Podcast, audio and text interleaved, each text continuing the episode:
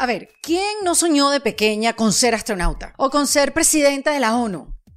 Bueno, yo no sé cuántas de nosotras, pero mi invitada de hoy sí lo soñó y desde pequeña quería cambiar el mundo. Pero bueno, después creció, se puso a estudiar administración y negocios en la universidad y cuando estudiaba recibió una invitación muy especial. La invitación consistía en que dejara los estudios y recibiera un financiamiento para que se dedicara únicamente a desarrollar una idea que tenía en la cabeza desde el año 2015 que hasta el día de hoy nunca la abandonó. Y lo hizo. Esa idea con el tiempo creció y se convirtió en una de las primeras startups mexicanas aceptadas en Y Combinator, la aceleradora de negocios donde pegaron grandes empresas como Airbnb o Dropbox. Así que hoy en día Pamela Valdés es la CEO de su propia empresa llamada Vic, que pasó de ser una plataforma de audiolibros en español a ser la plataforma más grande para latinos de audiolibros, audioseries, podcasts, meditaciones y contenido original, donde los usuarios pagan una suscripción para acceder a este contenido sin límites de los mejores expertos en finanzas o negocios, salud, bienestar, autoayuda, mientras los creadores monetizan su trabajo. Miren, Vic es la plataforma más descargada de libros en la App Store. Ha levantado millones de dólares en capital de los mejores inversionistas de Silicon Valley, haciendo que Pamela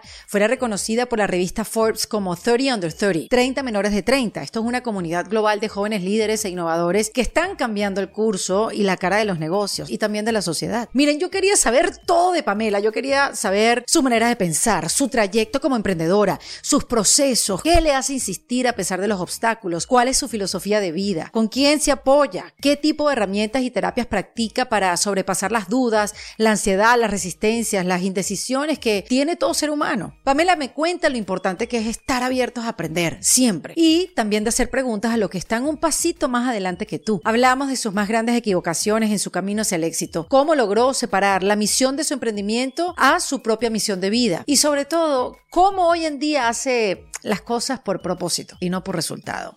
Antes de dejarlo con este episodio, los invito a que se unan a la comunidad en Defensa Propia en endefensapropia.com. Le dan al botón de comunidad y ahí van a tener toda la información para que puedan participar con nosotros en estos encuentros mensuales con nuestras invitadas especiales para seguir acompañándonos en este camino que es inevitable de la reinvención. Y bueno, también para conectar con tanta gente que está en la misma búsqueda que tú y que yo. Te cuento que si te unes ahora vas a poder tener acceso a los encuentros que tuvimos en el pasado. También te esperan videos exclusivos, códigos de descuentos como el que nos regala Pamela para entrar a Vic el día de hoy. También ganarte cupos en los talleres, retiros, sesiones y masterclasses de mis invitadas. Recuerda que le das al botón de comunidad al entrar a la web en defensapropia.com. Ahora sí los dejo con Pamela Valdés, quien compara el camino de una emprendedora como la de una surfista. Es decir, para disfrutar 20 segundos de una buena ola, por lo menos tienes que pasar una hora remando, esperando, tragando agua, remando un poco más y tienes que estar presente, tener agilidad mental para intentar correr la ola. Y si no, la próxima. Y si no, la próxima. Entonces, más que disfrutar la ola, ella nos invita a, esa disfrutar la remada en defensa propia. En defensa propia es presentado por South Kia. OpciónYo.com Mira, te quiero hablar de OpciónYo.com. Opción Yo es una plataforma online que te da acceso a psicólogos, a coaches y nutricionistas, donde encontrarás apoyo emocional para que puedas mejorar tu vida y tu salud emocional. Ahí vas a conseguir ayuda para lograr tus metas y atravesar los desafíos personales que se nos presentan inevitablemente. Mira, también en Opción Yo puedes conseguir sesiones de 60 minutos con profesionales por solo 31 dólares. También masterclasses gratuitas y un chat para que puedas conversar con personas que estén pasando por situaciones similares a las tuyas. Bueno, así que allí tendrás la disposición a una variedad de profesionales para ayudarte con tu salud emocional, con tu estilo de vida y sobre todo con tus relaciones personales. Opción Yo ya ha atendido a miles de personas que como tú decidieron empoderarse. Así que si estás en esa búsqueda o necesitas ayuda, puedes utilizar el código ERICA para que recibas un descuento de 20 dólares en tu primera cita. O si prefieres, puedes darle al link que se encuentra en la descripción de este episodio. Recuerda que es Opción Yo más que terapia, es una plataforma para que cuides de tu vida en defensa propia. Bienvenida Pamela Valdés en Defensa Propia. Qué emoción, muchas gracias por invitarme. Bueno, emocionada de que estés aquí, de contar tu historia, de inspirarnos, eh, porque bueno, una mujer que tiene 28 años, CEO de su propia compañía, que es una compañía, no sé cómo se valora las compañías, o sea, como valorada en Eh, hoy la, evaluación, la evaluación de Vic está en, no puedo decir el número exacto Ah, no porque ya lo vamos a anunciar, pero Ah, digamos que está cercano a los cientos de millones de dólares. ¡Wow! ¡Qué Sí. loco! ¡Wow, Pamela! ¿Qué te hace sentir eso? Pues siento que la evaluación solo es un número, la verdad. ¿En serio? Eh, la evaluación es un número que ponen los inversionistas que demuestra tus skills de negociación. Entonces, cuando tú logras crear un proceso de fundraising muy bueno, puedes conseguir una buena evaluación. Y eso no es lo más importante. A mí lo que me hace sentir en realidad feliz es más como la cantidad de personas que han sido impactadas por Vic, ¿no? O sea, tenemos como más de 11 millones de personas que han escuchado contenido en Vic. ¡Qué loco! Eh, y eso es más lo que me emociona, ¿no? La cantidad de personas que sí les ha cambiado la vida el, el producto. Y sabes que a mí me alucina que obvio que todos tenemos ideas. Son pocos las que lo podemos llevar a cabo. Este, unas sí, otras no. Yo me imagino que existe un banco de ideas abandonadas que está full, no caben más ideas. Pero la diferencia es quienes las llevan a cabo y quienes la mantienen y que las hacen crecer. La idea de, de Vic, ahorita me la vas a contar, pero siempre fuiste de pequeña una niña así de ideas, eh, de llevarlas a cabo, un poco de terquedad puede ser. Fíjate que yo hace poco que caí en esa realización de por qué hago estas cosas, ¿no? O sea, es medio extraño. Es así como, ¿por qué soy tan masoquista? Porque estás aprendiendo a ser adulta, Sí. creando esta No, y empresa. yo empecé Vic cuando tenía 21 años. Por estaba eso en la te escuela, digo, ¿no? sí. Y, o sea, en realidad, como que mm, la historia de por qué hago estas cosas viene de que yo fui una persona que sufrió muchísimo bullying, ¿no? Yo ¿Por qué? ¿Qué te decían? Sufrí muchísimo bullying en, en como primaria y secundaria. Iba en una escuela como muy religiosa, de puras niñas, como muy tradicional.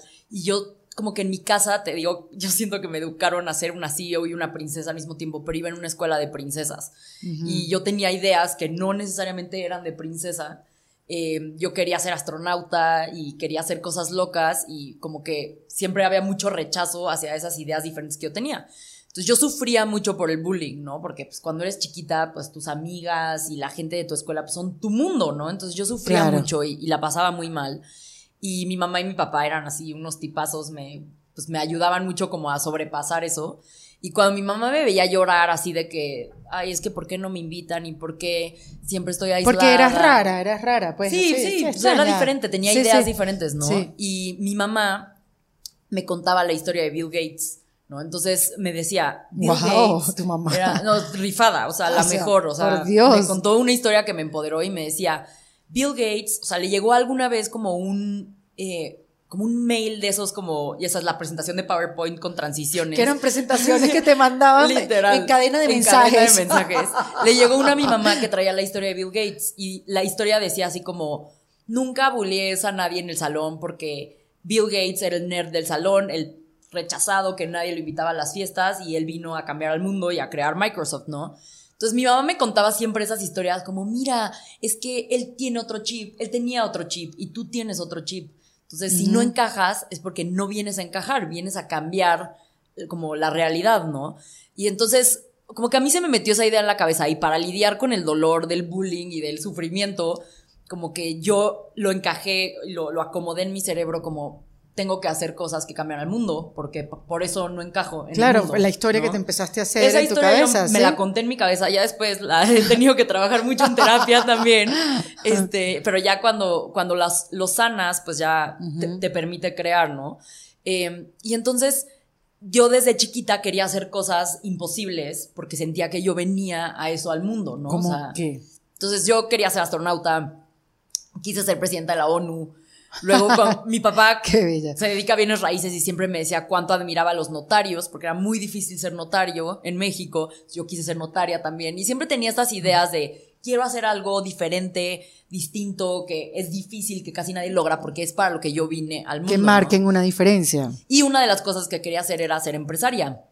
Y mucho era por el ejemplo de mi papá, como él es emprendedor también, y él siempre estaba como, siempre iba a las cosas que ningún papá tenía tiempo de ir, ¿no? Entonces yo decía, qué padre que Ay, él mira. es dueño de su tiempo, ¿no? O sea, que tengo Festival del Día del Padre y ahí está, que tengo el partido de fútbol, el Festival de Jazz y ahí está mi papá.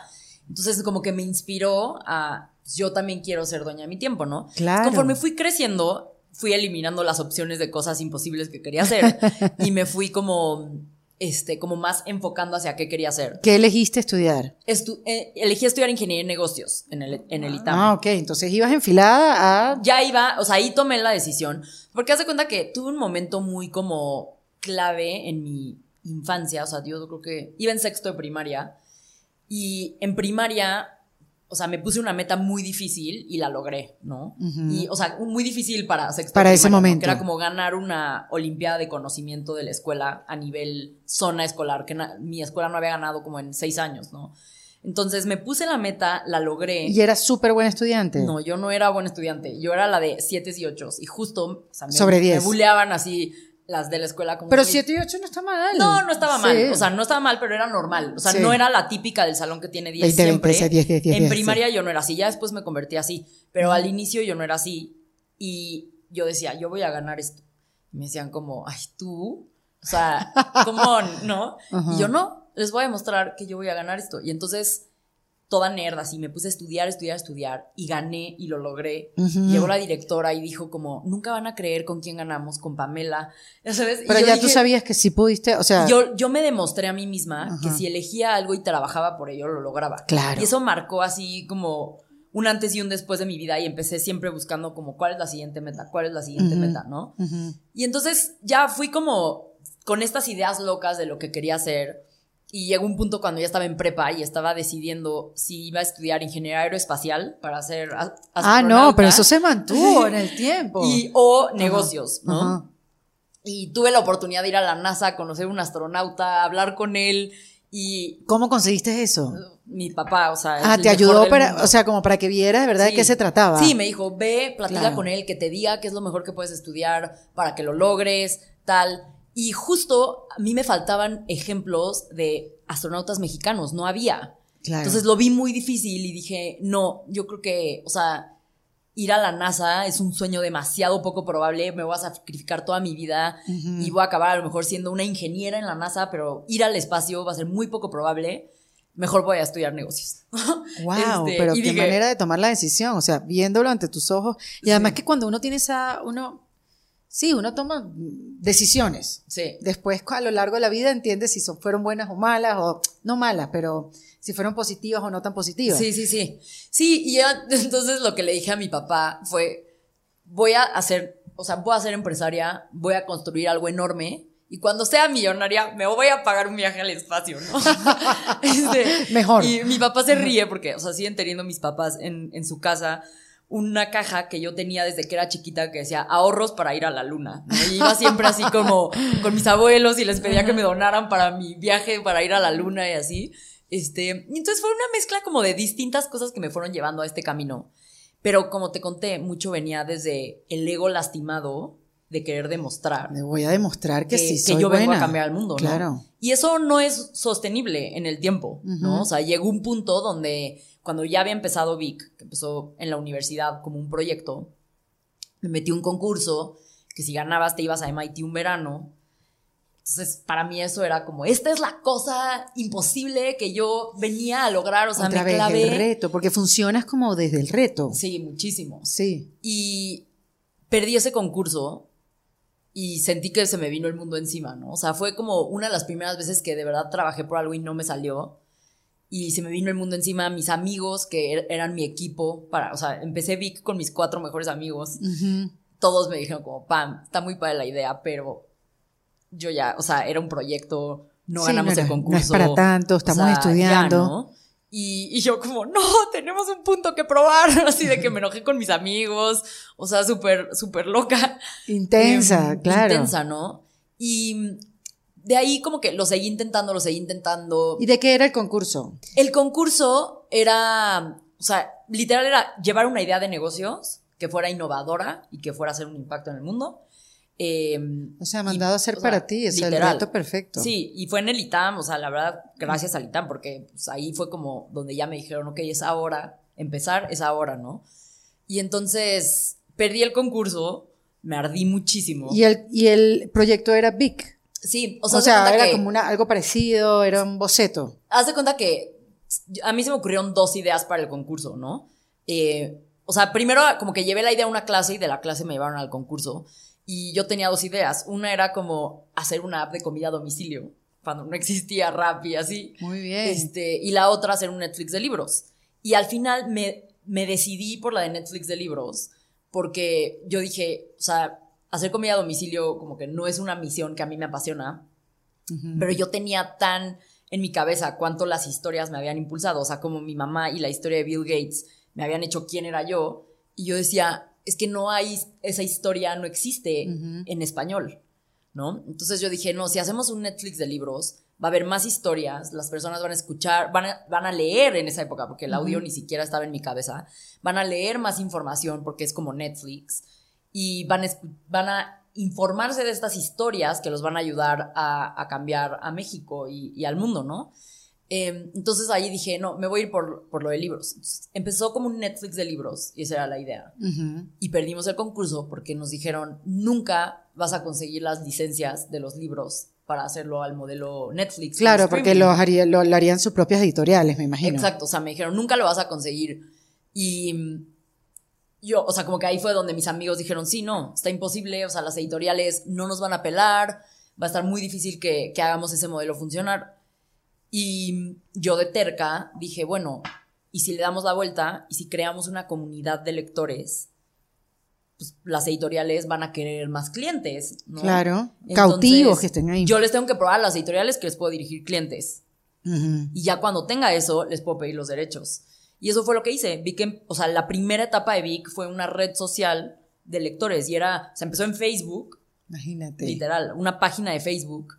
Y poco a poquito la fuimos como iterando y pivoteando, se convirtió en una página, la gente dejaba reseñas de libros con emojis y así. ¿Y ustedes qué ponían? Como que el resumen de un libro, de esto se trata. Poníamos hace cuando que podías buscar el libro y las personas podían como agregarlo a su biblioteca y decir, ya lo leí y reaccionar con emojis de que si te hizo llorar o te así. O sea, era un esquema como más social.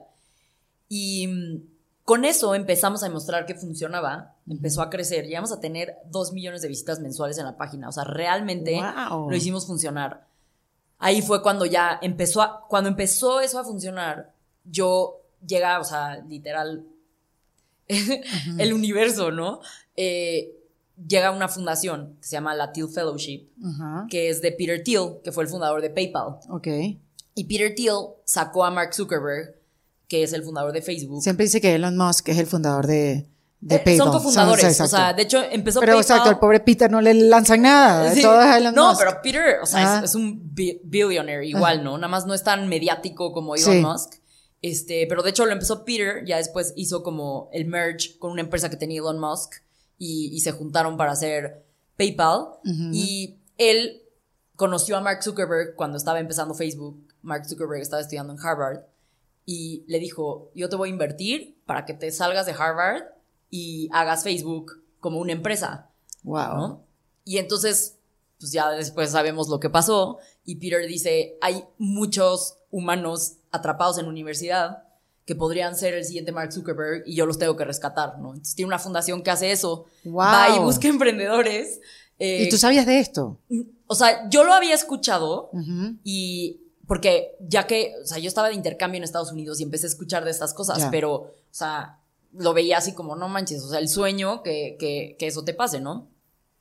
Y Peter buscó a un profesor mío que, o sea, se llevaba con él cuando yo estaba en la Universidad de Austin de intercambio y le dijo como, ¿a quién tengo que sacar de la universidad?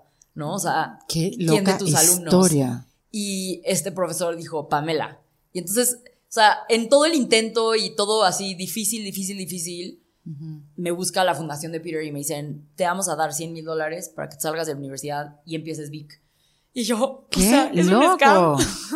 Exacto. literal, así fue como, wow. Digo, ya habíamos empezado a demostrar un poco que había Eso es lo que te iba a preguntar, exacto, que tu profesor sabía, o sea. Sí, sí, mi profesor era, o sea, él lideraba una clase que justo era como un taller de emprendimiento. Ah, ya, ya, ya, ya, Y entonces, eh, como que eh, empezaba a mostrar tracción y eso es lo que mucha gente se detiene cuando no es que necesito el dinero para empezar. No, o sea, yo empecé en una página de Facebook y haciendo cosas así de que sin código, o sea, literal para probar que la gente quería esto y eso es suficiente para que una persona crea en ti, con que una persona crea en ti. Qué importante eso, sí. ¿no?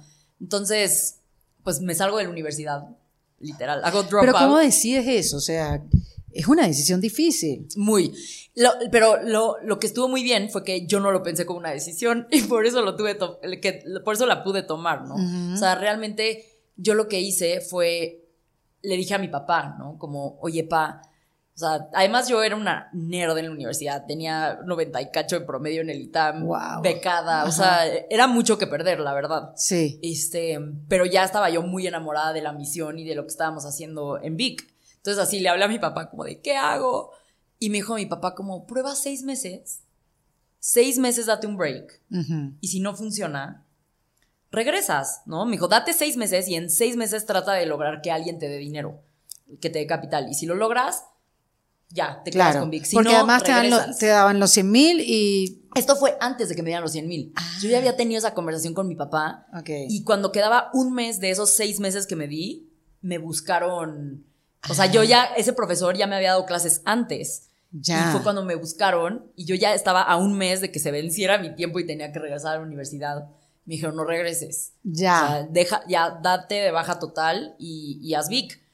Y entonces ya ahí fue como, no manches, el fundador de PayPal, me voy a ir a Silicon Valley, o sea, es... Porque te tenías que ir a Silicon Valley. Sí, o sea, tenías que ir como a ciertos eventos a Silicon Valley y conectar con la gente. Y después, o sea, fue como efecto dominó, seis meses durísimos que, o sea, yo, yo tenía el tiempo contra el reloj eh, me dijeron 100 veces que no los inversionistas. O sea, traté con 100 inversionistas diferentes que me dieran dinero. Me dijeron 100 veces que no y me dan... Cuando dices 100 veces que no, no, no es una manera de decir, sino literalmente. literalmente 100, o sea, los conté. Wow. 100. Pero qué fuerza se tiene que tener para aguantar 100, no. Fue muy duro, la verdad, la verdad sí, o sea, sí me metí a llorar al baño de repente. Y, claro, ¿de qué te apoyabas? O sea, Sobre todo cuando estás acostumbrado a, a que te salgan las cosas. Claro, además está fuera de tu país, yo me imagino que en México también te salían las cosas eh, tú sabes, ¿no?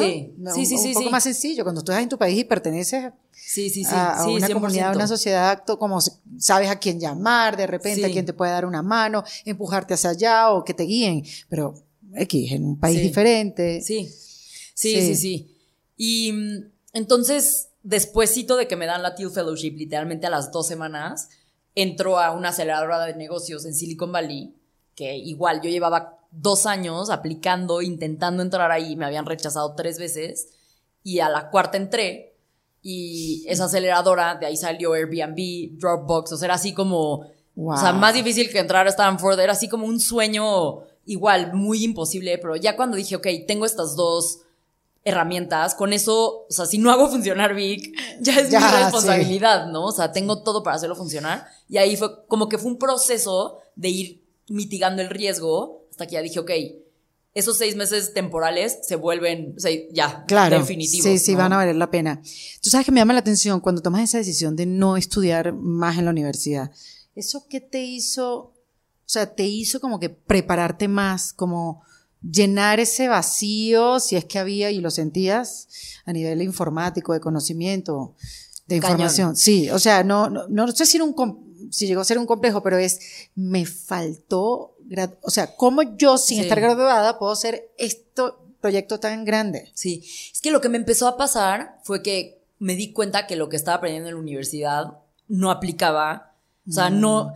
sí llevé clases de negocios en la universidad, pero, o sea, la teoría de negocios no tiene nada que ver con hacer un negocio funcionar y despegar. O sea, la teoría y la práctica son muy diferentes y sobre todo en el mundo de las startups.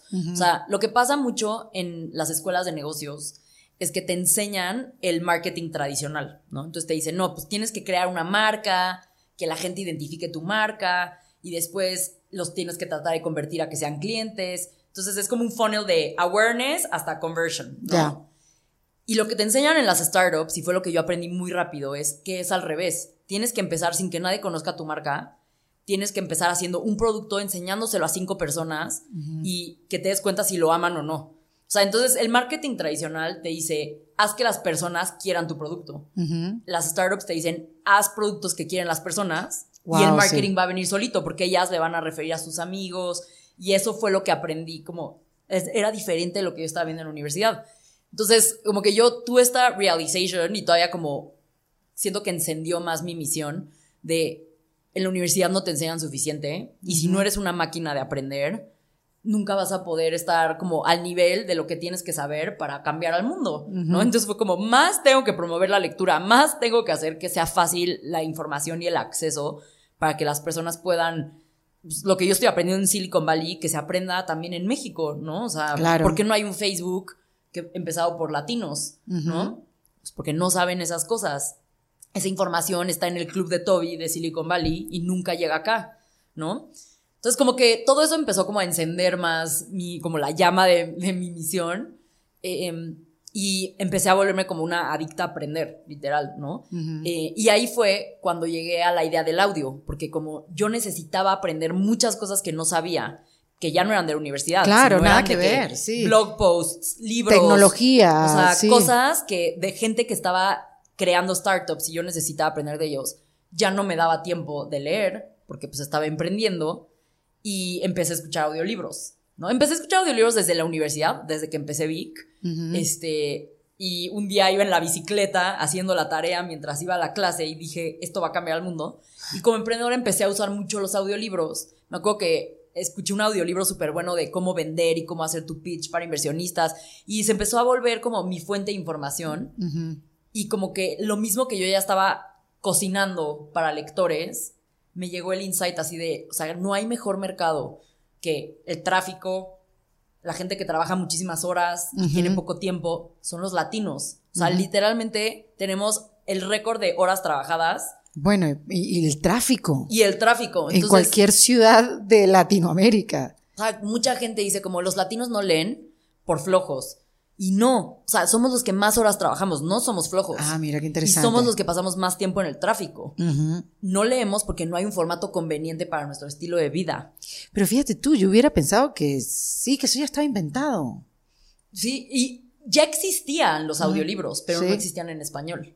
Claro, claro, claro. Y no existía, o sea, también existían en Estados Unidos, te cobraban carísimo y solo te daban un libro al mes. O sea, Sí. ese modelo no iba a funcionar en Latinoamérica. Claro. ¿no? O sea, lo tienes que adaptar y lo tienes que crear para acá. Y también, si, o sea, por ejemplo, hay muchos audiolibros de Warren Buffett en inglés, ¿no? Pero una persona latina a lo mejor y ni sabe quién es Warren Buffett. ¿no? Correcto. Pero a lo mejor y sigue, por ejemplo, a Oso Traba, que es uno de los creadores que hay en Vic, y el mensajero importa, porque tienes que admirar al mensajero para que su historia te haga un impacto. Claro, porque además el oso sí consume a Warren Exacto. y sí consume ese material Y te lo puede desmenuza, traducir. te lo traduce y en español. Sí, para gente que a lo mejor no ha hecho un MBA y necesita como más temprano en su viaje empezarse a empapar de estos temas. ¿no? Claro.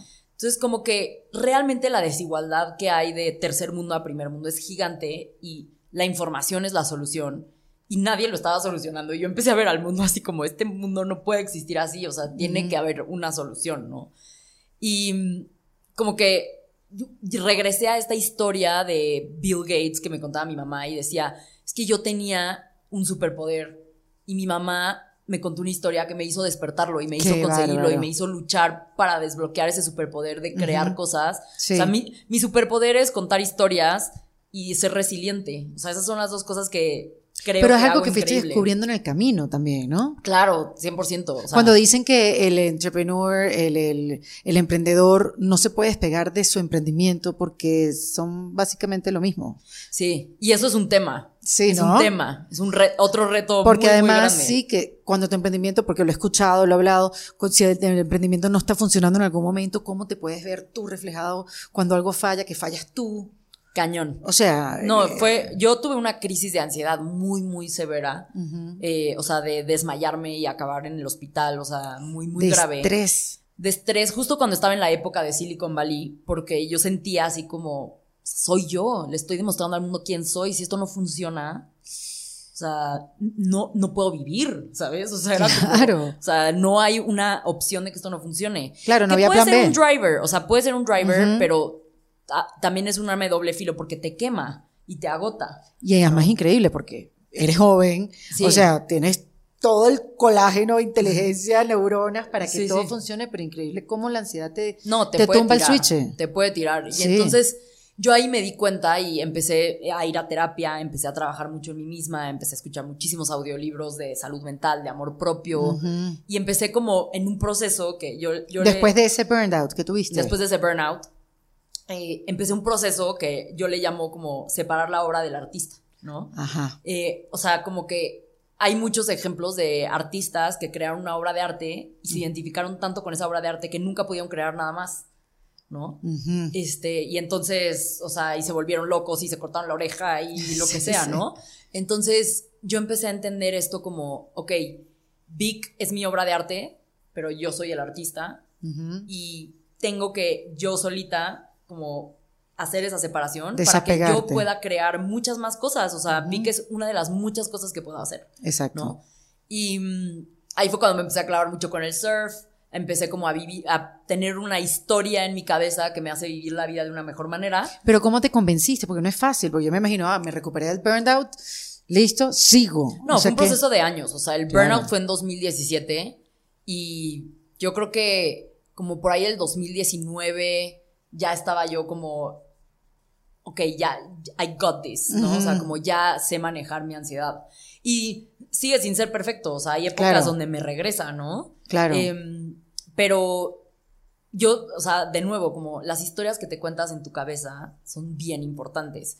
Entonces yo aprendí a contarme historias que me empoderaran. Y entonces cuando estoy ansiosa o estoy estresada o me estoy haciendo la víctima, porque eso hacemos mucho inconscientemente. Ay, lo hacemos muchísimo porque pareciera que no, lo, no es así, pero como que nacemos con ese chip. Sí. Como que somos víctimas de cualquier cosa. Sí. De tu vida, de tus padres, de, de, de tu, lo que pasa alrededor tuyo. Y, y es súper liberador, es doloroso, pero liberador darte cuenta que eres la única persona responsable de cómo te sientes y lo que te pasa, ¿no? Total. Y eso lo aprendí mucho como en el surf y como aprender a ver la vida como un proceso en vez mm. del resultado, ¿no? Porque como que si te enfocas también en tu startup solo en la evaluación, por ejemplo, si ves solo el resultado, o sea... Sí, o sea, no... Conozco CEOs que el día que salieron a la bolsa y vieron el resultado fue el peor día de su vida, ¿no? O sea, como que lo tienes que, lo tienes, tienes que aprender a apreciarlo de otra manera, ¿no? Mm. Pero sabes qué te quiero preguntar, eh, Pamela, porque, a ver, joven, jovencísima, en Silicon Valley, con una idea para los latinos, este, mujer, mexicana, nada de eso fue, porque yo, yo veo que tienes algo que ves tu vida en positivo y eso lo tiene mucha gente. Por más cosas que pasen y sucedan, como que tú no ves tu vida de manera dramática.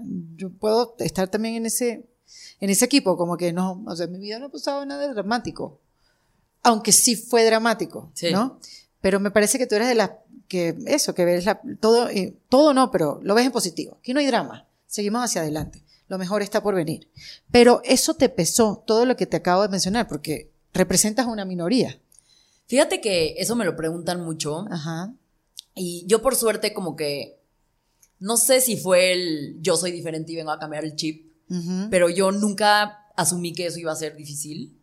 Y yo siempre me conté a mí misma como esta historia de, pues da igual quién eres, o sea, los billonarios y los que cambian el mundo de todas formas son minoría y, o sea, no importa, ¿no? Yo me conté esa historia. Ahora, lo veo en retrospectiva y sí digo, no manches, o sea, todas las estadísticas jugaban en mi contra, ¿no? O sea, solo el 3% del venture capital se invierte en mujeres.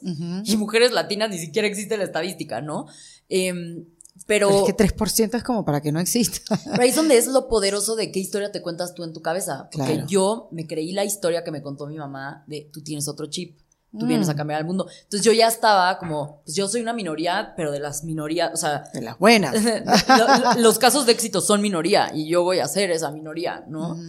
Em, ahora, o sea, es súper fortuna de que tuve las oportunidades y que tuve las historias que me contaba mi mamá que me empoderaban, ¿no? O sea, porque, y mi mamá y mi papá, los dos me contaban esas historias como un, o sea, siempre que yo decía, es que esto me contaron una historia de quién sí pudo, ¿no? O sea, por eso me llevaron a conocer al astronauta, así como de... No, increíble. O sea, quién sí pudo, sí se puede, o sea, como que... O sea, no te destruyeron el sueño. Fue imposible en mi casa. Increíble. Y ahí es donde mucha gente, como que no sé, los niños o así, tienen, o las niñas tienen ideas y, ay no, o, como que los ignoran, o, o sea, y no, Sí, hay como que que hacer creerlos que todo es posible, o sea, esa ignorancia de, esa no, novatez cuando Sí. eres chiquito, que todo es posible, súper necesaria para soñar en grande, y cuando sueñas en grande, o sea, entre más grande sueñas, más grande logras, ¿no? A Claro. lo mejor no logras todo, pero si soñaste algo demasiado grande, vas a soñar algo grande,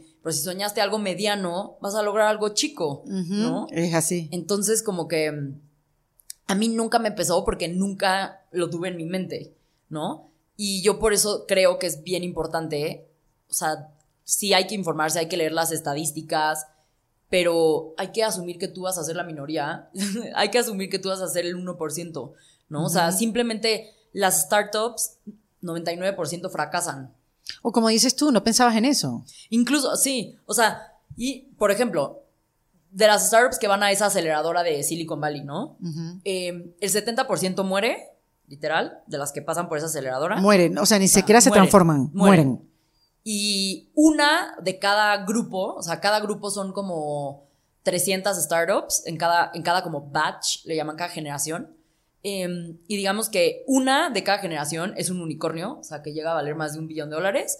Y como 10 de cada generación eh, son un unicornio, que es como valen más de 100 millones de dólares. ¿no? Ya. Entonces, o sea, de todas formas, las estadísticas, o sea, si quieres hacer algo extraordinario, pues va a ser difícil, o sea, si no todo el mundo lo haría, ¿no? Es Claro. va a ser difícil.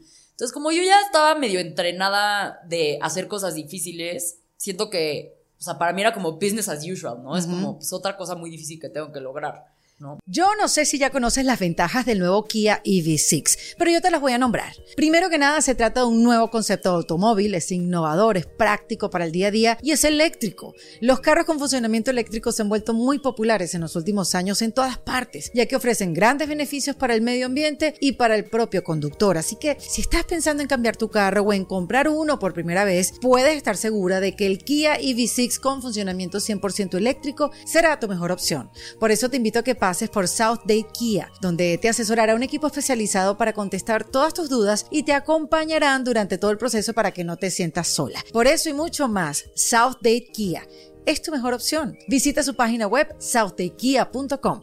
Tú sabes que estaba eh, escuchando, por cierto, un libro de eh, David Hopkins eh, que se llama Success is for You, algo así. Ahorita te busco el título.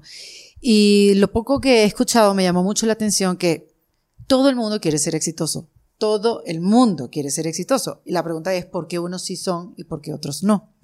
Y una de las principales cosas es que uno, decía él, uno se tiene que sobrepasar. Uno, en el camino hacia el éxito, tiene que sobrepasar sus indecisiones, sus retrasos, su procrastinamiento, su inseguridad, sus dudas. Uno tiene que sobrepasarse para poder ir al próximo paso. Sí. Entonces, tomando eso en cuenta, ahorita que te estaba escuchando, ¿cómo tú has logrado sobrepasarte? Porque eres humana.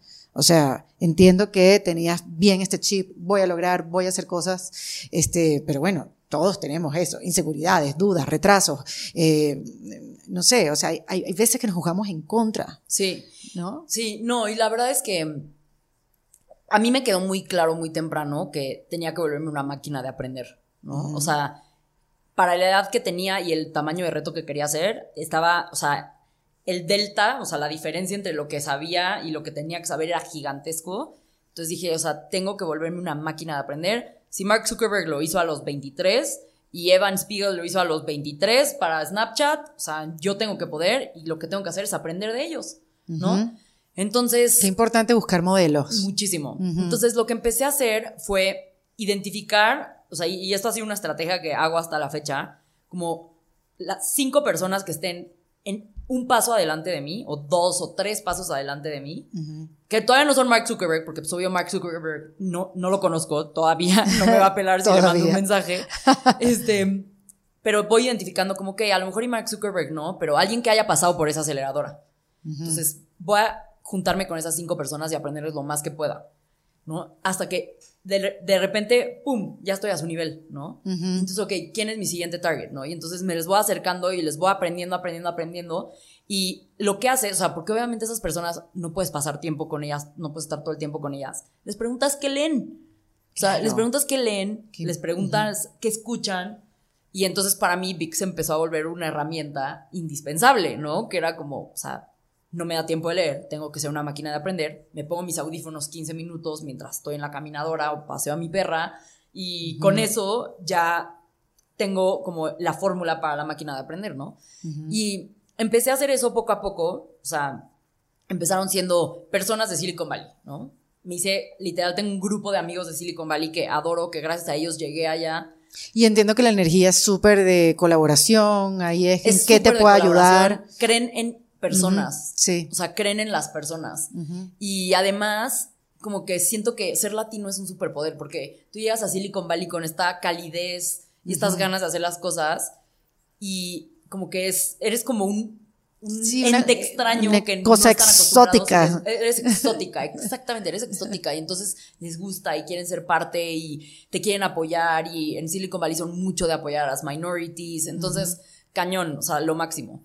Y de ahí fue como que hay personas que habían pasado por esta aceleradora, ¿no? Y empecé a juntar con ellos y llegué a la aceleradora. Y de ahí fue como que eh, la persona que fue líder en Pinterest, ¿no? O sea, no el CEO, pero una persona que lideró growth en Pinterest, ¿no? Y me acerqué a él y, o sea, hice que se volviera mi mentor. Lo mismo con el de Netflix. Y así empecé hasta que, pues ahora ya, pues tengo amigos CEOs de empresas unicornio, ¿no? O sea, de empresas que ya valen, o sea, de varios, varios billones de dólares, ¿no? Varios miles de millones de dólares. Em, entonces, como que muchas veces creemos que solamente, o sea, y de hecho, si Mark Zuckerberg me hubiera hablado en ese momento, lo que me hubiera dicho no me hubiera servido, porque yo no necesitaba saber el reto que tiene Mark Zuckerberg en ese momento. Yo necesitaba el de quien va un paso adelante de mí. Ya. Entonces, así es como escalas poco a poquito. Y es la estrategia que yo hice, ¿no? Como de ir buscando a esa siguiente persona que me puede, que me puede enseñar. Increíble, además que eh, sé que que tu primera experiencia de trabajo ha sido PIC. O sea, no, no has tenido otra, no has estado en otra empresa, no has creado otra cosa, sino PIC. Sí. Increíble. Y eso, bueno, por lo que veo, eh, ha sido preguntando, asesorándote. Sí, literalmente. O sea, yo creo que, o sea, una persona que ha tenido así un impacto impresionante en, cómo he construido esta empresa, justo es esta persona de Pinterest. Se llama Casey. Em, Casey Winters. Y él fue Head of Growth de Pinterest. Entró cuando Pinterest tenía como 3 millones de usuarios y se fue cuando tenían 300 millones de usuarios, Y él lideró toda la estrategia de marketing y crecimiento para, para lograr ese crecimiento, ¿no? Entonces, o sea, yo primero, o sea, escuché de él, me puse a ver todos los videos en YouTube que había de él, todas sus entrevistas, o sea, todo, me obsesioné.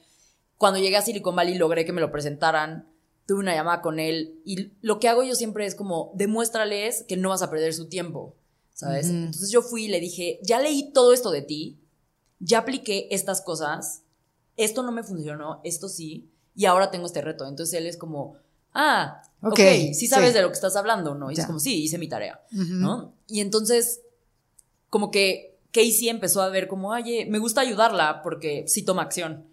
Entonces me daba feedback y yo iba y lo aplicaba y regresaba y le, le demostraba que había aprendido. Entonces para él también era como, ah, estoy mínimo aprendiendo gracias a ella, a lo que le estoy enseñando. Y Casey se empezó a volver así un mentor poco a poquito, eh, hasta que ahora está en el consejo de administración de mi empresa, ¿no? Y ya llevamos una relación de años. Qué locura. Y, o sea, si esta empresa ha crecido es porque Casey ha sido un mentor no solo para mí, para mi equipo. O sea, mi equipo se junta cada dos semanas con Casey para aprender más sobre cómo crecer la empresa. Pamela, ¿en qué te has equivocado? Uy, muchísimas cosas, muchísimas.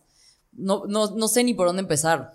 Eh, pues empezando por como que el primer millón de dólares de Vic lo invertí en la red social que tuvo que prácticamente morir. O sea, fue necesaria para llegar a donde estamos porque con eso negocié los derechos, pero ese producto no hacía dinero y, y, no eran los mismos usuarios que iban a utilizar el, el audio y, o sea, invertimos un millón de dólares en ese primer producto que hoy no existe, ¿no? O sea, no, al final un modelo de negocios, o un buen negocio no solo tiene que tener usuarios, tiene que ganar dinero.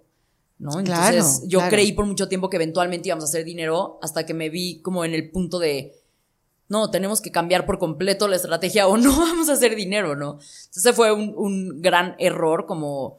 Pero al mismo tiempo es como si no hubiera pasado por ahí, claro. no hubiera llegado, ¿no? No, y además entiendo que en los startups también es cuántas veces lo has intentado y no qué resultado me vas a demostrar, sino cuántas veces ha fallado. Sí. Y dependiendo de ese número, te apoyo o no. Sí, sí, sí, mucho, mucho.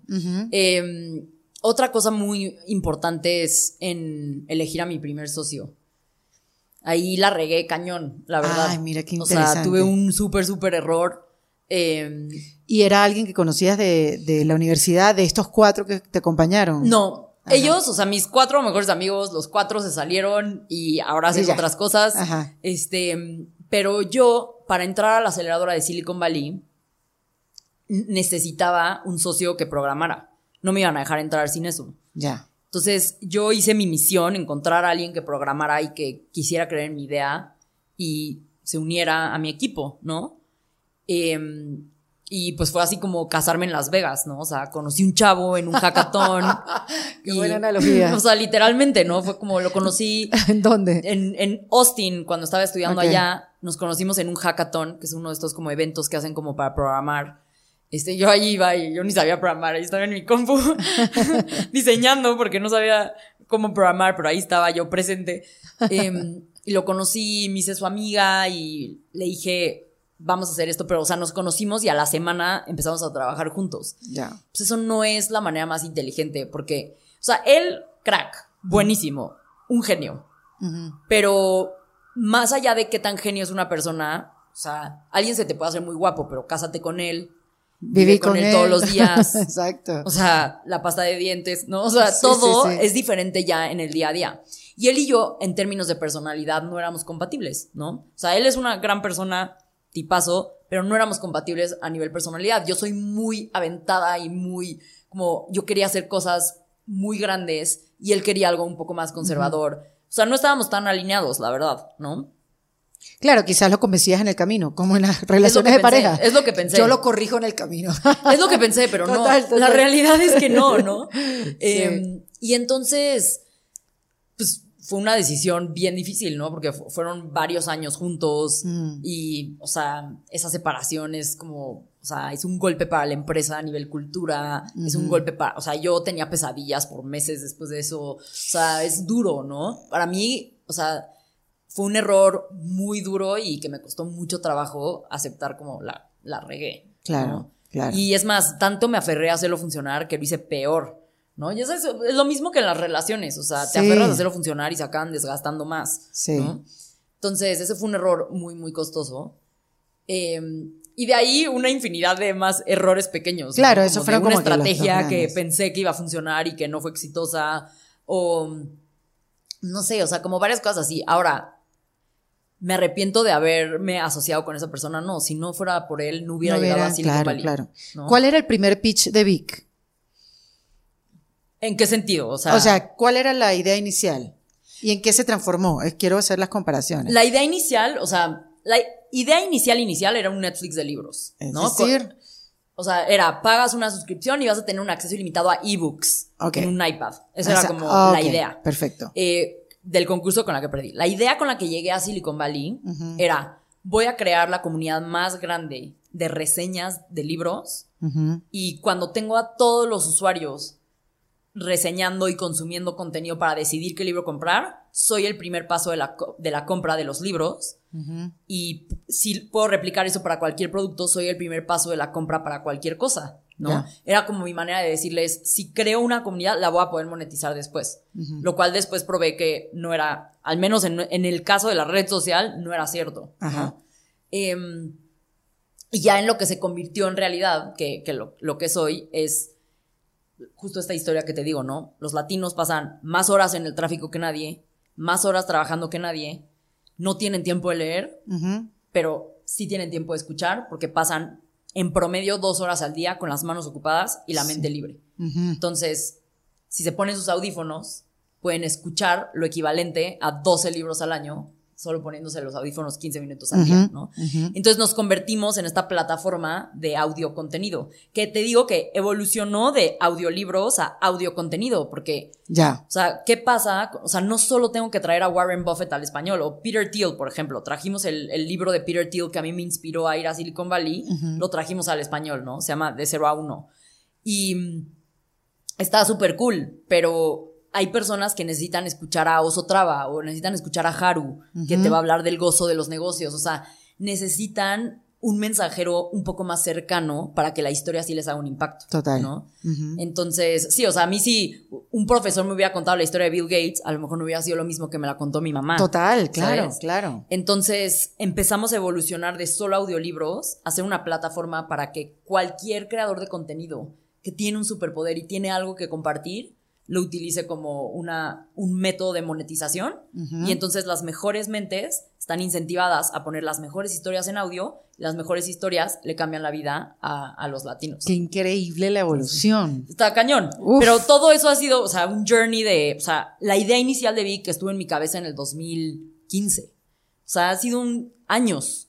O sea, años literalmente. Y ahora, ¿quién era Pamela en el 2015? Y quién es ahora. Así como ha sido esa evolución también. No, no, no, es una transformación. Quiero contar una historia para decir eso. ¿Has escuchado tú de la, de la historia del, del pescador no. alguna vez? A ver. Es una como metáfora, parábola, no sé, de un pescador mexicano que está en un muelle, está pescando, y llega un gringo que tiene un MBA en Harvard este, y, le pregunta como, o sea, y le prepara un pescado y se lo come, ya sabes, el típico gringo que va a Tulum, no sé.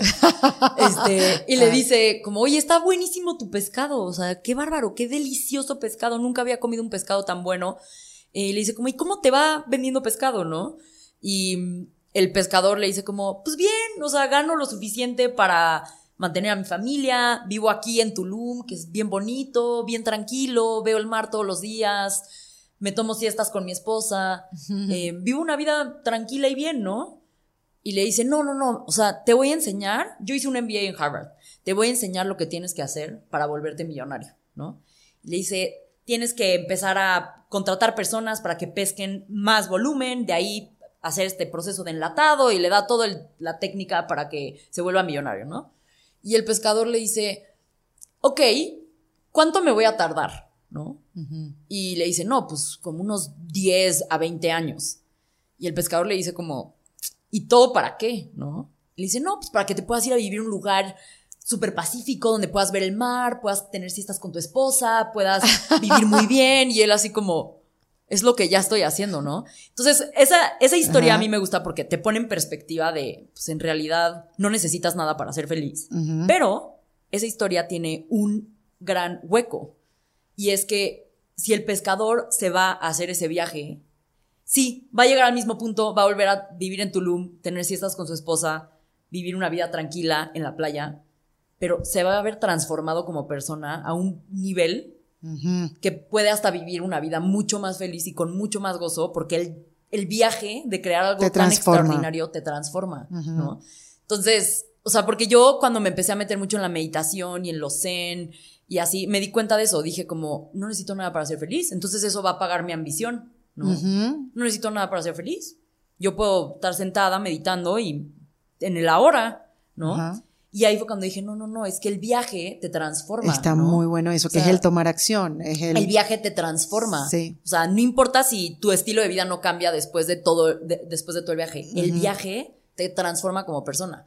Yo cuando empecé Vic, era una persona súper obsesiva con los resultados, súper cerrada. O sea, yo era como, así son las cosas, el mundo cabe en este cuadrado. Y si no hago esto de esta manera, soy un fracaso, ¿no?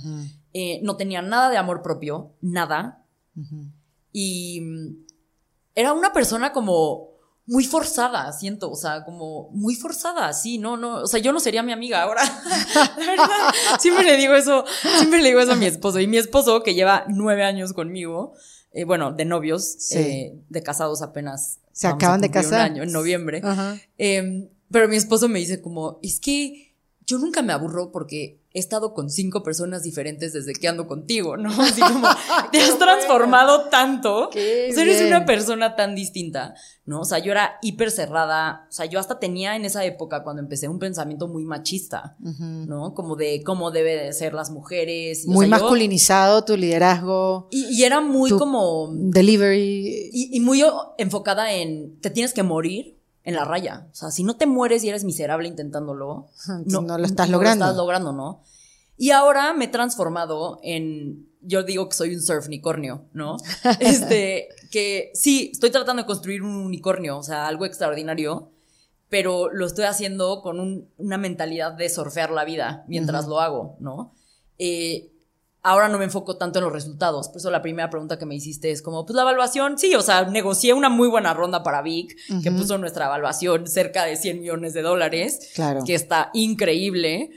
Y claro que eso me hace feliz, pero a mí lo que realmente me mueve hoy es el impacto. ¿no? Y el impacto y el por qué estoy haciendo esto. El propósito, la el misión. ver que personas literalmente han llegado a Silicon Valley por audiolibros que escucharon en Vic. Wow. O sea, eso a mí me, o sea, ya, ¿no? Claro, pero empezaste a ver también, te abriste a verlo. Sí, me abrí a verlo y, y como que fue eso, o sea, literal dije, ok, con lo neurótica que soy, voy a llegar al punto donde lo voy a lograr, o sea, voy a salir a la bolsa, o sea, Big va a ser, o sea, enorme, eso estoy segura.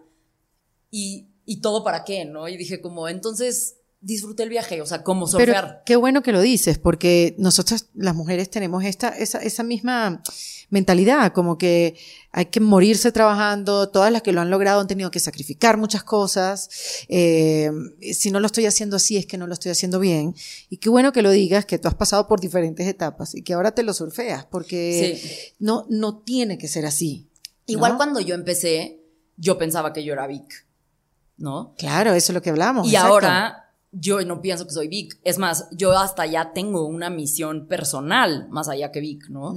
O sea, al final Vic tiene esta misión increíble de, o sea, nuestra visión es que el mundo va a cambiar. Latinoamérica va a ser un lugar donde estas historias de empresarias, astronautas, billonarios, billonarias que cambian al mundo no son la excepción en Latinoamérica, sino que ya pasa frecuentemente porque tenemos historias que empoderan. O sea, y eso, o sea, yo estoy segura que cuando yo me vaya de esta tierra, voy a ver que Latinoamérica es una potencia de gente innovadora, creativa que cambia el mundo. Este, y no somos tercer mundo. O sea, eso es, estoy segura que no, no somos solo responsables nosotros, hay muchas cosas que tienen que pasar, pero estoy segura que, que lo vamos a hacer suceder. Y eso está increíble como visión. Pero mi misión personal a nivel Pamela es demostrarle al mundo que puedes crear algo de esa magnitud sin ser miserable en el proceso. Ajá. Entonces, por eso yo digo que soy un surf unicornio, ¿no? Porque, o sea, yo voy a crear ese unicornio monstruo gigantesco, pero lo voy a hacer divirtiéndome, lo voy a hacer disfrutando, lo voy a hacer con, por propósito y no por resultado. O sea, con una filosofía surf unicornia, ¿no? ¿Y qué herramientas te han ayudado para llegar a esa misión? Uf, terapia. Muchísimo terapia. Muchísimo terapia. O sea, realmente decidir, ok, ¿cómo me separo de algo que amo tanto, como vi que se ha convertido en quien soy, y fue como encontrando un propósito más grande. Sí. Y tú sabes que me llama la atención que los CEOs, eh, mujeres que conozco, eh, también hablan mucho de tener coaching. Sí. Tienes tu terapia, tienes tu coaching, son dos cosas completamente diferentes, pero eso el coaching va un poco más allá a nivel empresarial. Muchísimo. No, y lo, padre, un buen coach, o sea, yo tengo un CEO coach que fue, él fue CEO por más de 40 años, sí, ya se retiró, pero tiene como 65 y fue CEO por más de 40 años. Eh, estuvo haciendo como, o sea, fue CEO, CMO, o sea, hizo muchísimas cosas.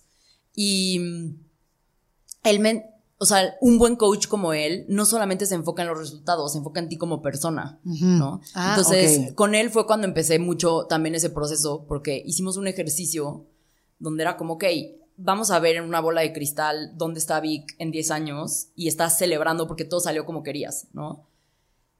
Y, y ya, como que hicimos ese ejercicio y me dijo como, ok, ¿y tú? Y yo como, buen punto, ¿no? Y me dijo, o sea, hay que hacer ese mismo ejercicio para ti. Porque si Vic llega ahí, pero tú como persona no estás donde quieres estar, no va a ser Sí, suficiente. o sea, no, una- it's not the life plan, o sea, no es el plan de vida que quieres. Y ahí fue cuando me di cuenta como, no, quiero surfear más, quiero tener una vida donde pueda viajar, donde pueda disfrutar. No ser una esclava de tu propia idea. Quiero, ajá, exacto, no ser una esclava, exacto. Y sí, o sea, encontrar un coach, digo, yo me, o sea, me tardé en llegar a este coach porque pues él ya es como muy, muy avanzado. eh, y fui teniendo otros coaches en el proceso, ¿no? Y otro de mis coaches justo es eh, una persona que, o sea, exitoso, pero zen, ¿no? O sea, él como...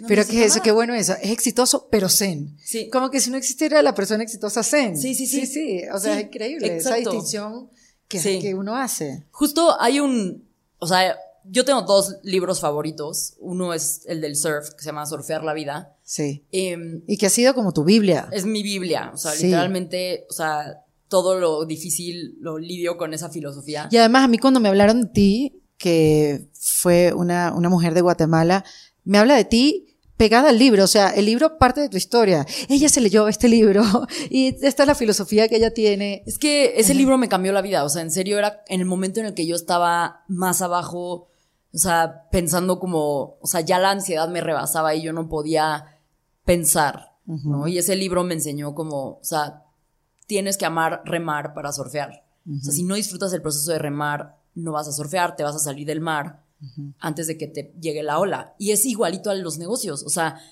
necesitas eventualmente un cierto golpe de suerte para que tu negocio despegue. Muchísimo big fue la pandemia. O sea, la pandemia Claro. nos empujó. Pero yo seguía ahí remando y por eso llegó la ola a empujarnos. Yo me pude haber dado por vencida. O sea, la pandemia fue en el 2020. Yo llevaba desde el 2015 intentándolo. Claro. O sea, yo me pude haber dado por vencida mucho antes. Pero si te enamoras del proceso de luchar y de remar, eventualmente llega la ola y te empuja. Entonces, enamórate del proceso de hacer cosas extraordinarias y eres invencible, ¿no? Entonces, como que ese libro me cambió la vida. Y el año pasado encontré otro libro favorito eh, que justamente hizo un señor que yo creo que él es un surfnicornio. O sea, él, yo, yo siempre lo veía, se llama Naval Ravikant. Ajá. No sé si lo has escuchado. Este, ¿cómo se llama el libro? ¿Es Eh, un manifiesto? Sí, Sí, el sí. almanaque de Naval Ravikant. Ajá. Eh, The Almanac of Naval Ravikant. Sí. Yo a Naval lo sigo desde mucho tiempo. Él es un millonario de Silicon Valley. Él empezó una empresa muy grande de, de startups que se llama AngelList. Eh, y fue de los primeros inversionistas de Twitter. O sea, él es así. Pero él tiene mucho la filosofía budista. Y habla, o sea, él literal, toda su filosofía es riqueza y felicidad, ¿no? Entonces dice, o sea, no está mal ser millonario y billonario y hacer todas estas cosas, pero nunca pierdas la felicidad. ¿no? Sí, se pueden las dos cosas. Y hasta te dice, por ejemplo, conforme va creciendo tu ingreso, te dice una clave para ser feliz es que conforme va creciendo tu ingreso, no cambies mucho tu estilo de vida. Ujú. O sea, si no lo cambias mucho, vas a poder seguir manteniendo el mismo nivel de felicidad. Qué risa Tim Ferriss, que es uno de los podcasts más famosos in the world, siempre dice eso, no te vayas a comprar el micrófono más caro, esto es lo único que necesitas. Uno más o Ah, menos. pues Tim Ferriss ha entrevistado a Naval Oh, muchísimo. seguro, seguro. Y es, o sea, Pero es también lo que él dice, como que este, este son, estos son mis equipos. Y son la cosa más básica que hay, no son los más caros, porque tú te podrás imaginar, bueno, este señor debe tener lo último que sale. No, No. él dice, no, manténgase aquí, no necesitas más que esto. Y me, me llama la atención porque es igual la misma filosofía, sí, ¿no? Sí. Y mm, este Naval así, como que me encanta porque te habla de los dos temas. O sea, por ejemplo, su libro, a- otra vez, no existía en español. Y yo así como, el mundo no puede existir sin que este libro esté en español. Entonces, fui, no, no, he, no he conocido a Naval aún, porque, o sea, es mi ídolo, pero conseguí el contacto con la editorial y el agente que tenía los derechos y los, así me tardé un chorro de tiempo y mi equipo me ayudó. Conseguimos los derechos y lo trajimos al español y, y ya está como audiolibro en Big, ¿no? El almanaque de Naval Ravikant. Y Naval, justo en el libro te habla de, primero de la riqueza, ¿no? Y te dice, ¿cómo construir riqueza, ¿no? Y él te dice, si a mí me dejas hoy pobre en cualquier lugar del mundo, en cinco años soy millonario otra vez. Wow. Porque sé el juego de cómo crear riqueza. Yo Wow. lo sé y lo puedo replicar, ¿no? Em, y te dice, pero, y también te habla de toda la parte de felicidad y de cómo mantener la paz mental y cómo no permitir que la riqueza te robe felicidad. Porque el apego a las cosas te resta felicidad, te causa sufrimiento. entre más cosas tienes, eso. más problemas tienes. Totalmente. Literalmente. O sea, si tú no tienes un departamento, no te tienes que preocupar por amueblarlo, no te tienes, ¿sabes? O sea, Sí, sí, realmente el dinero sí puede ser una trampa que te genera infelicidad. Entonces, como que esa filosofía de cómo construir cosas, o sea, yo dije, quiero esa filosofía de Naval que a mí me cambió la vida, quiero dársela como ejemplo al mundo. Que no nada más digan como, ay, veo el yate de Jeff Bezos y quiero ser billonario por el yate. O sea, no se trata de eso, ¿no? Se trata de hacer las cosas con propósito y disfrutando el proceso y porque amas una misión. Entonces, Tú eres millonaria. pues, en papel, en papel, eh, Te lo pregunto porque me crea curiosidad y sé que lo que están escuchando también puede ser, pero bueno, ¿qué, qué onda? Pues mira, o sea, es, es, es interesante el, el tema de las startups porque eres millonario en papel, ¿no? O sea, Sí. tus acciones sí valen millones de dólares. Sí. Ahora, yo, mi cash, yo me pago un sueldo por trabajar en Vic, Claro. ¿no? Este, y conforme ha ido creciendo mi empresa, pues he ido creciendo mi sueldo, pero yo tengo una vida muy sencilla. Yo tengo una vida muy sencilla y ahorro y le echo ganas y hago mis cuentas cada mes y yo sé que ese papel que dice cuánto valen mis acciones un día se va a materializar cuando Vic salga a la bolsa o cuando Vic tenga el famoso exit, ¿no? Que es o sales a la bolsa o te compra alguien por ese precio, ¿no? Em, entonces, pues soy millonaria en papel. No, pero es lindo porque estábamos hablando fuera de micrófono y me dice, no, estoy ahorrando con mi esposo, hemos ahorrado durante 10 años para comprar un apartamento. ¿Sabes? Esa historia uno no se la imagina. Sí, sí. O sea, el que te escucha, el que te ve, el que, el que ve lo que No, has y para creado. nada. O sea, ahorita yo, o sea, me pago un sueldo de, de Vic, me pago lo que necesito para vivir bien y, sobre todo que, o sea, que yo no sienta que es un costo de oportunidad trabajar en Vic versus otro lugar. O sea, Sí. tienes que ser realista, ¿no? Claro. De cuánto vale mi talento en la empresa. Em, pero también tienes que ser consciente que cada peso que le sacas a la empresa para ti no lo estás invirtiendo para crecer más la empresa y lograr la misión. Entonces, o sea, yo que me podría pagar mucho más y podría sacar más dinero para mí, claro que lo podría hacer, pero no lo hago porque es la misión, lo más importante lograrlo, y porque sé que cuando impactemos a un billón de personas, que esa es realmente nuestra meta, más allá de valer un billón de dólares, vamos a valer mucho más de un billón de dólares y, y como que eso se, se, se genera solo después, ¿no?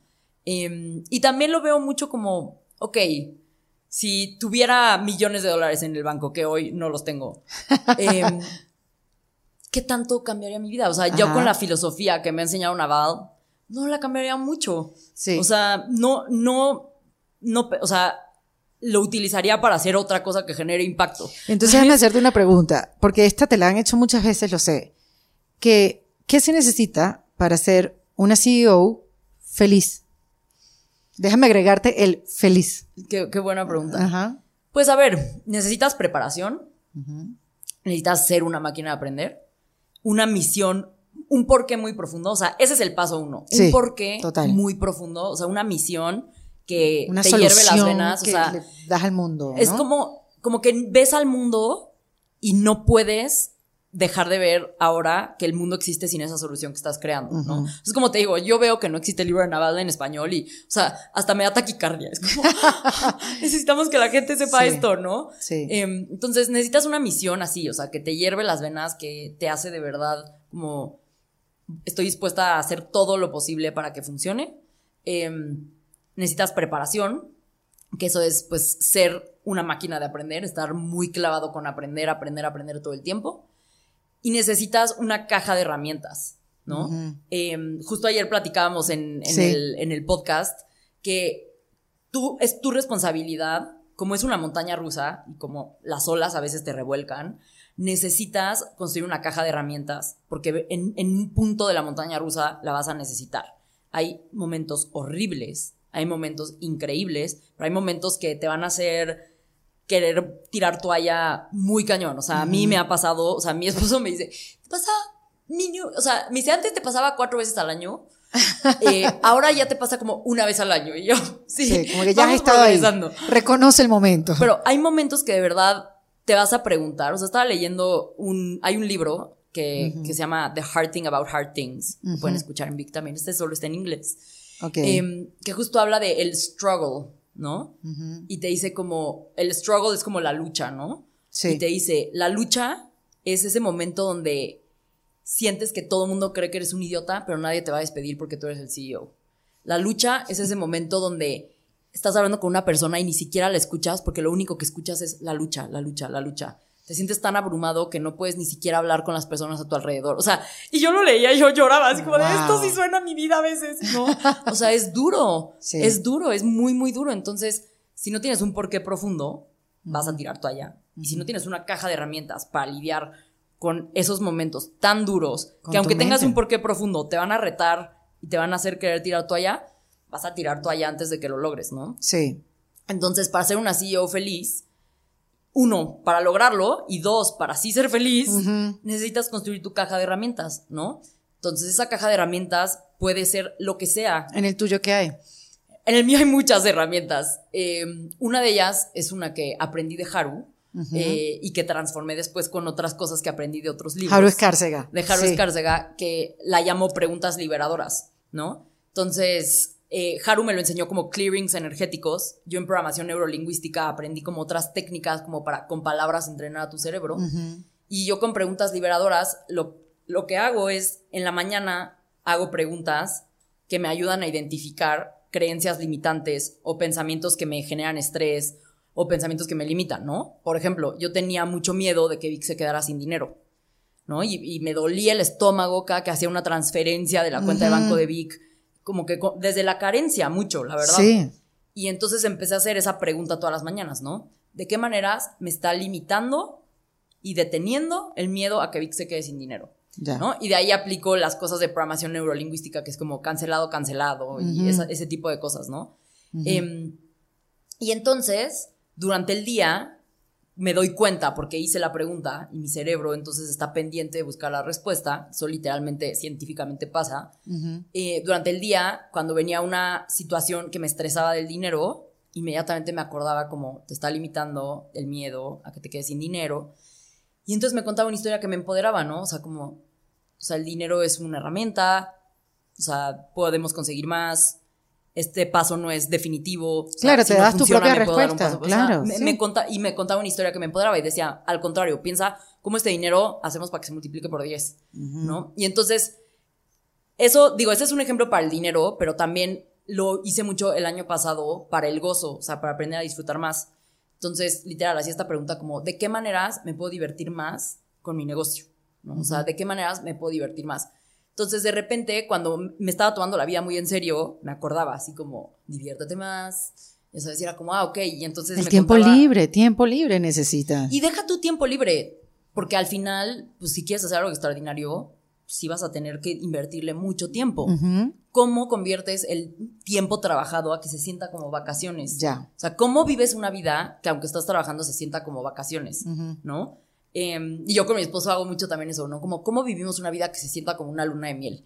¿No? O sea, como, como que tú puedes entrenar a tu cerebro para esas cosas. Entonces, las preguntas liberadoras para mí son una gran her- herramienta que yo medio me inventé de muchos libros y Haru y así. Bueno, de todas las herramientas haces, exacto, creas Sí, la voy tuya. creando mis, mis herramientas que me funcionan a mí. Sí. Eh, hago ahora mucho recientemente el Wim Hof Method, Ajá. eh, que son respiraciones que te ayudan como a controlar tu sistema autoinmune y me meto en hielo, así en una tina de hielo una vez a la semana.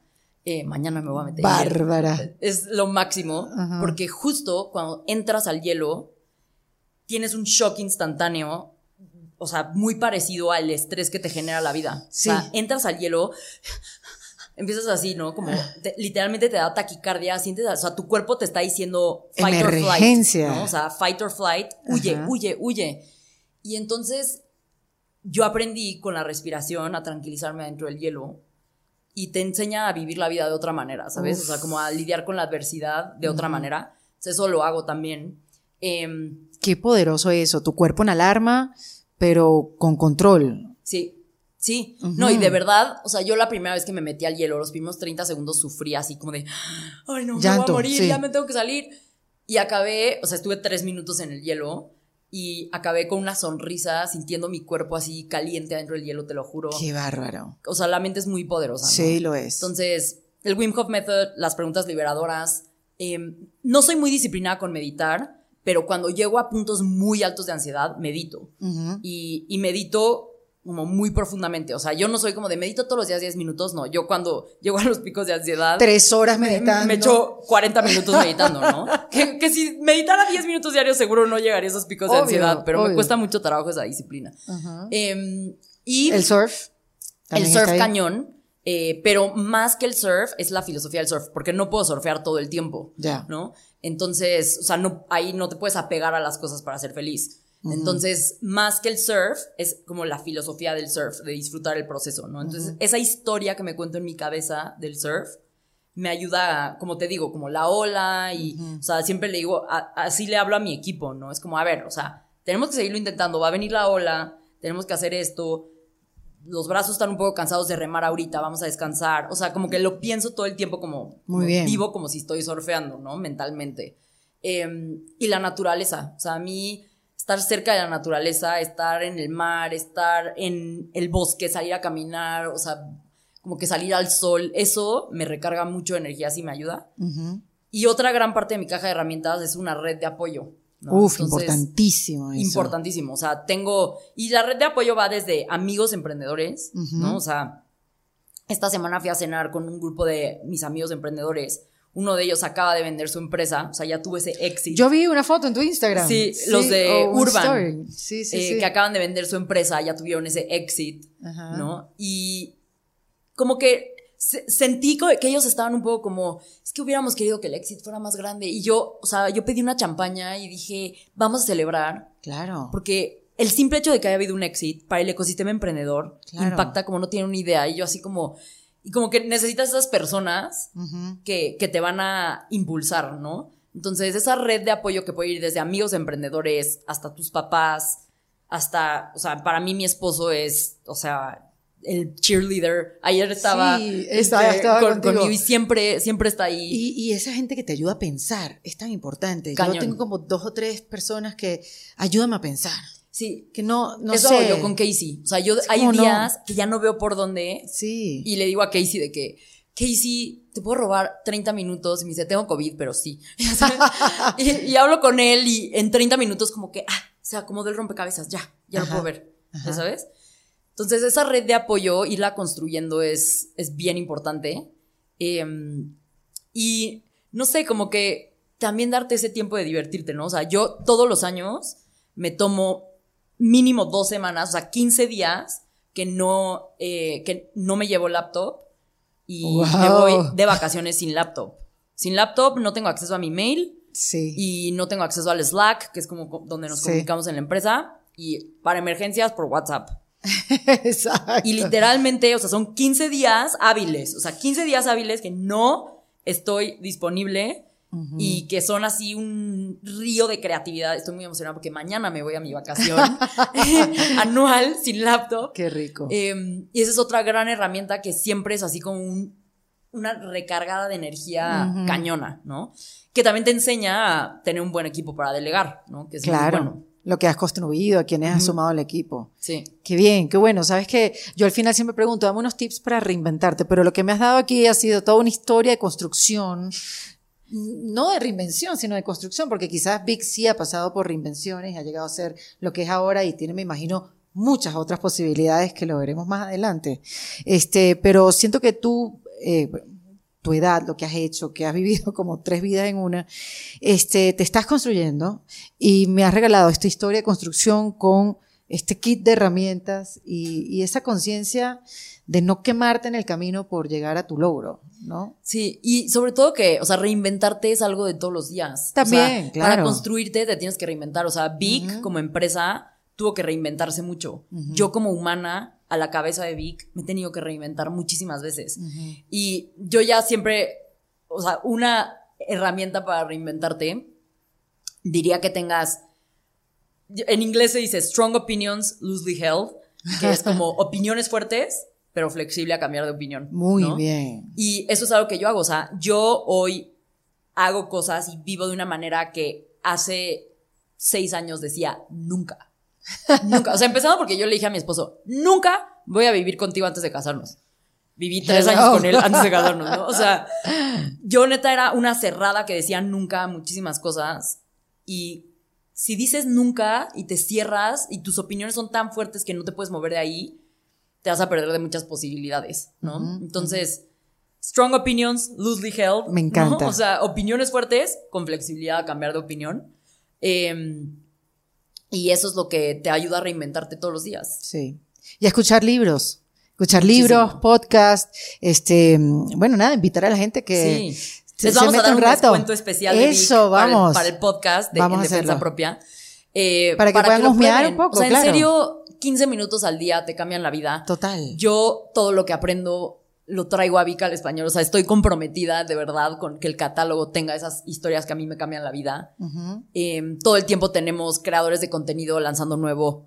Ojalá próximamente Erika también. Eso ya casi está Ya- listo. Ya, casi. Sí. Este, y, o sea, creo que no hay otra empresa en Latinoamérica que esté tan comprometida con ayudar a las personas a encontrar historias que les cambien la vida. Me encanta. Y, Y nosotros lo estamos haciendo de latinos para latinos.